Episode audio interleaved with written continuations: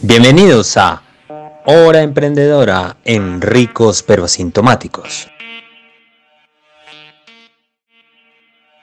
Muy buenos días, tardes o noches. Bienvenidos a su podcast Ricos pero Asintomáticos. Estaremos con una nueva sección que se llama Hora Emprendedora en Ricos pero Asintomáticos. En este día nos acompaña Niña Gato con, su emprendimiento precisamente Niña Gato SAS. ¿Cómo estás? ¿Cómo te ha ido? Hola Andrés, muy bien, gracias. Saludamos también a Víctor y a Lucas que no nos pudieron acompañar en esta ocasión. Y bueno, cuéntanos por favor, para entrar en materia, cuéntanos cómo comenzó Niña Gato, de dónde sale el nombre, cómo, cómo surgió la idea, todo. Cuéntanos por favor. Bueno, gracias pues, por darme este espacio.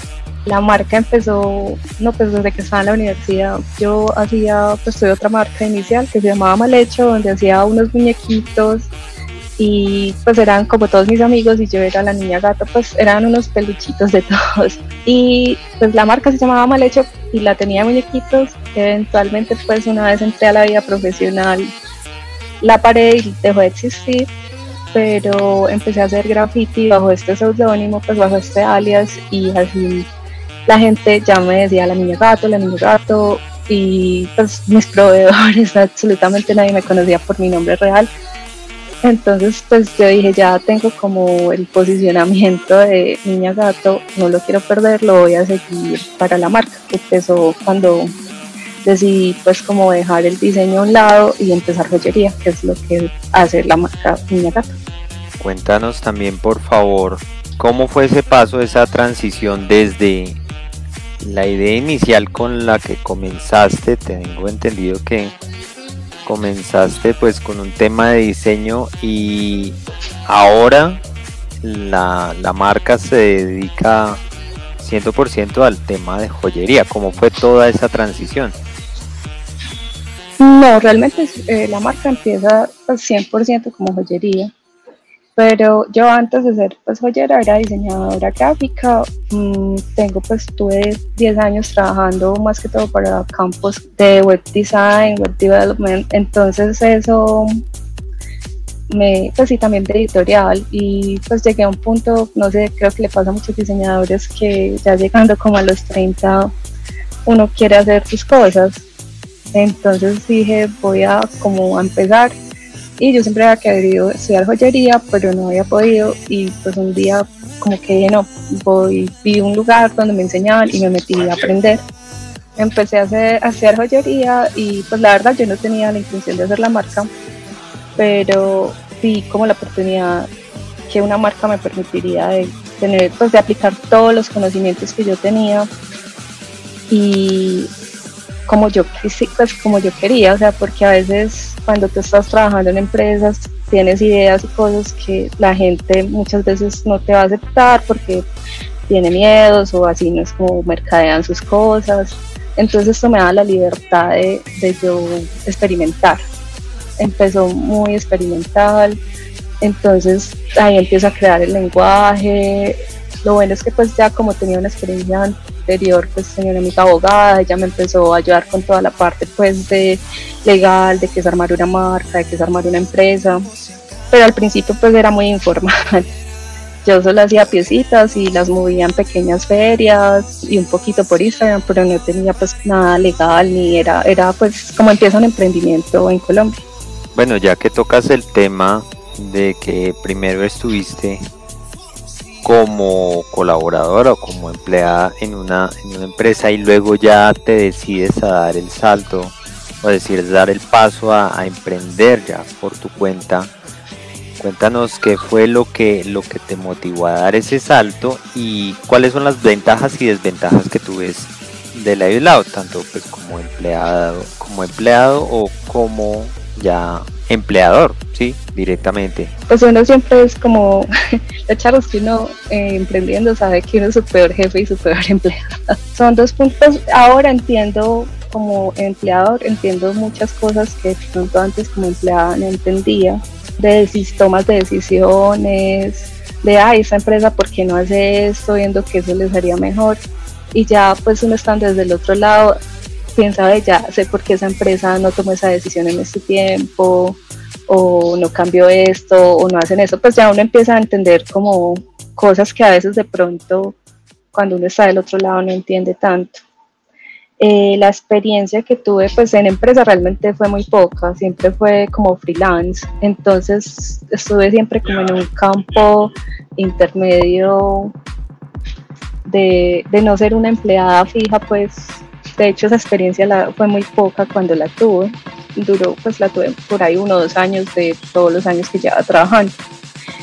El problema es mm, el diseño a veces suele ser un poco agotador porque a veces es como acerca de darle el gusto a las personas, así uno no esté de acuerdo con lo que las personas quieren.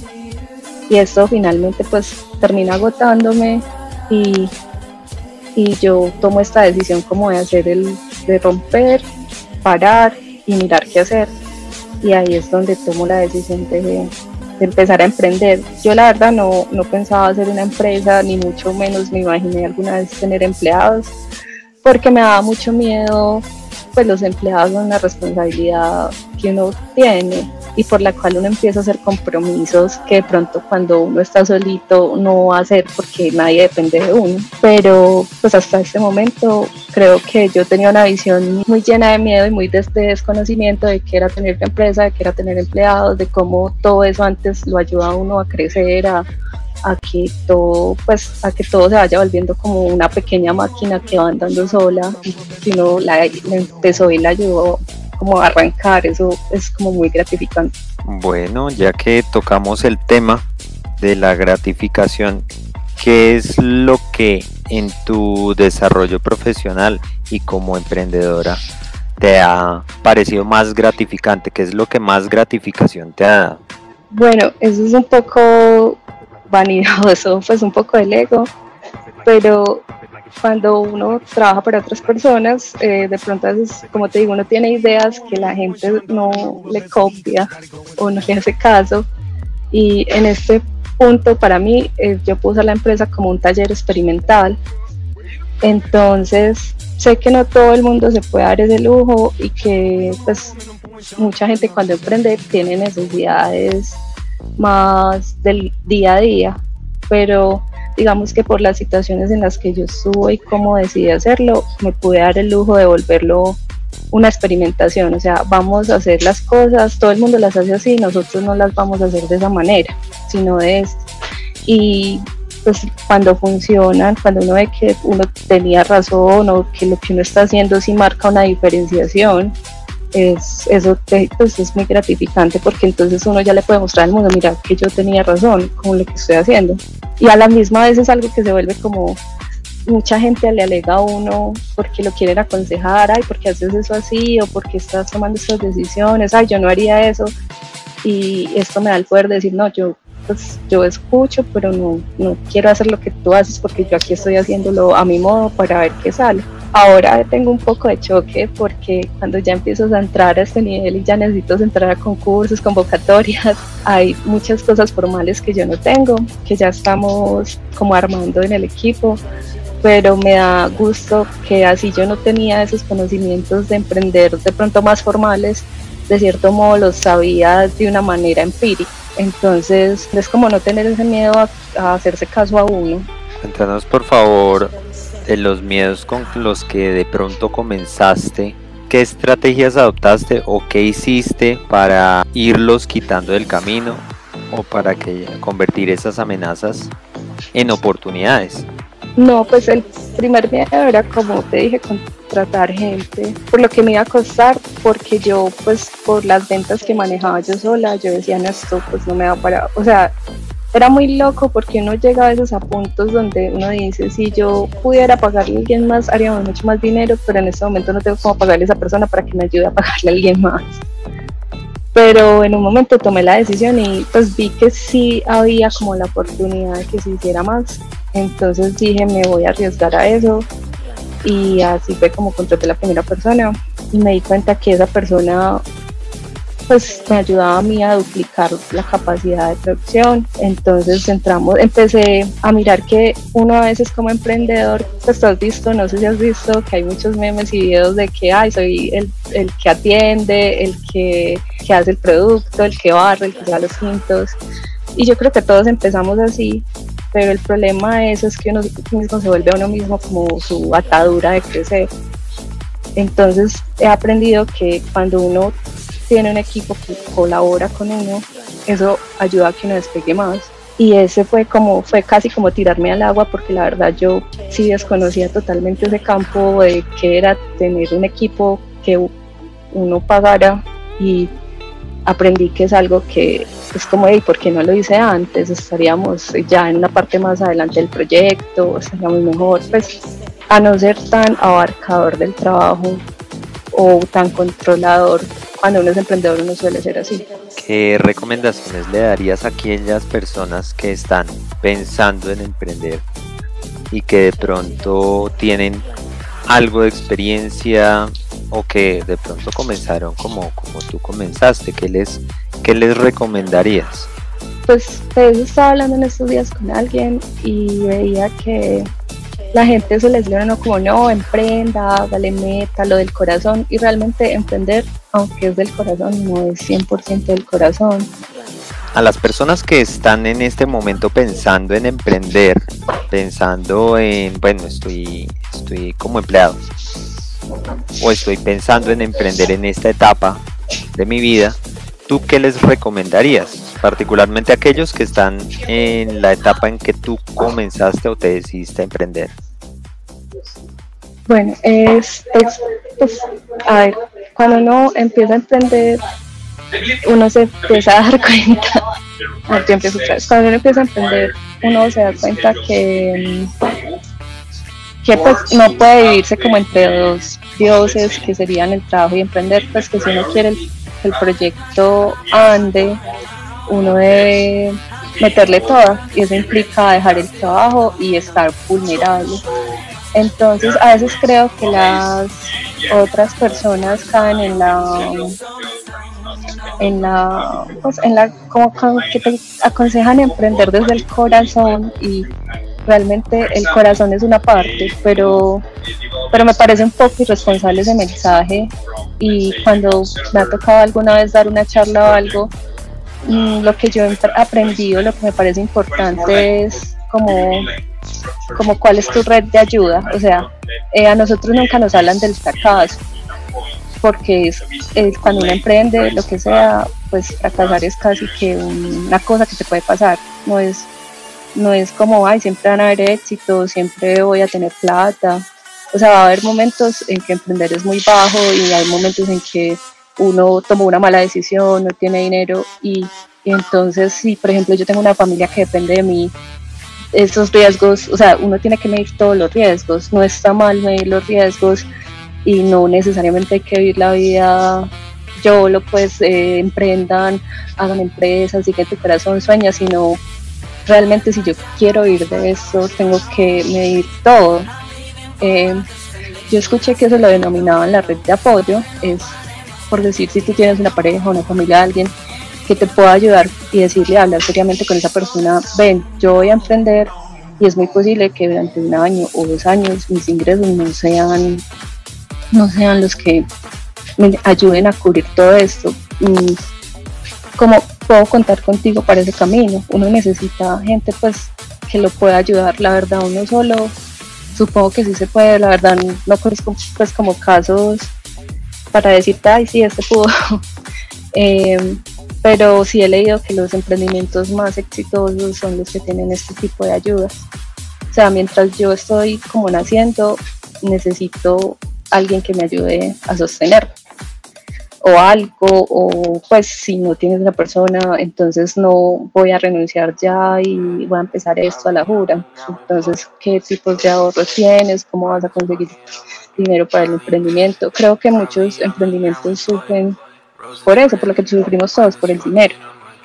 Porque no, pues, los colombianos creo que no empezamos ni siquiera en un garaje, pues no, no es a lo Elon Musk o a lo Google que es ay, el garaje de los papás y 200 mil dólares. No, yo creo que muchos ni siquiera tenemos eso. Entonces es como ser más realista al respecto, pero no para desanimarse, sino antes por el contrario para prever las situaciones difíciles que emprender tiene. Cuéntanos ahora finalmente cómo te encontramos en redes sociales. Bueno, eh, tengo mi sitio web que es niñagatojoyería.com. También tengo Instagram y Facebook que es Niña Gato. Y pues estoy en LinkedIn, la empresa está como Niña Gato. Y en Twitter es mi Twitter personal que es Niña Gato si pues si quieren mirar como las piezas y lo que hago, les recomendaría la página web y el Instagram, que es donde están todos nuestros productos. Ya saben amigos, Niña Gato, joyería, donde quieran, cuando quieran eh, eh, diseños especiales, pues también la pueden contactar. Ella es especialista sobre todo, sobre todo en diseños muy hermosos de gatos tiene su Instagram colmado de gatos. Entonces, pues nada, muchas felicitaciones y muchos éxitos en, en lo por venir. Bueno, muchas gracias por invitarme en este espacio y qué bueno hablar contigo de todo esto. Gracias, igualmente. De pronto habrá algún consejo, alguna recomendación que tú quieras dar finalmente o alguna reflexión que quieras dar a nuestros oyentes. No, no sé. Reflexión. Que no hay que demonizar ni el que tú quieras ser empleado ni que tú quieras emprender. Creo que para ambas cosas se necesita uno quererlo. Hay gente que nunca va a querer emprender y estará bien trabajando para alguien más y los emprendedores necesitan de esa gente. Entonces, pues que nunca sienta uno la presión de hacer algo en lo que uno no está cómodo porque pues la zona, yo entiendo lo de la zona de confort, pero a la misma vez uno necesita un equilibrio de lo que quiera hacer. Entonces, como no estresarse comparándose como, ay, es que todos están haciendo esto, sino como uno analizarse uno y en qué uno va a rendir mejor. Ese es como mi consejo. Perfecto, muchísimas gracias a ti nuevamente por aceptar la invitación. Y bien amigos, pues recuerden que pueden seguirnos en nuestras redes sociales. Estamos en Instagram y Twitter como arroba rp asintomáticos y también en YouTube. Estamos como ricos pero asintomáticos. Nos escuchamos en una próxima oportunidad. Bueno, chao. Pues a miau.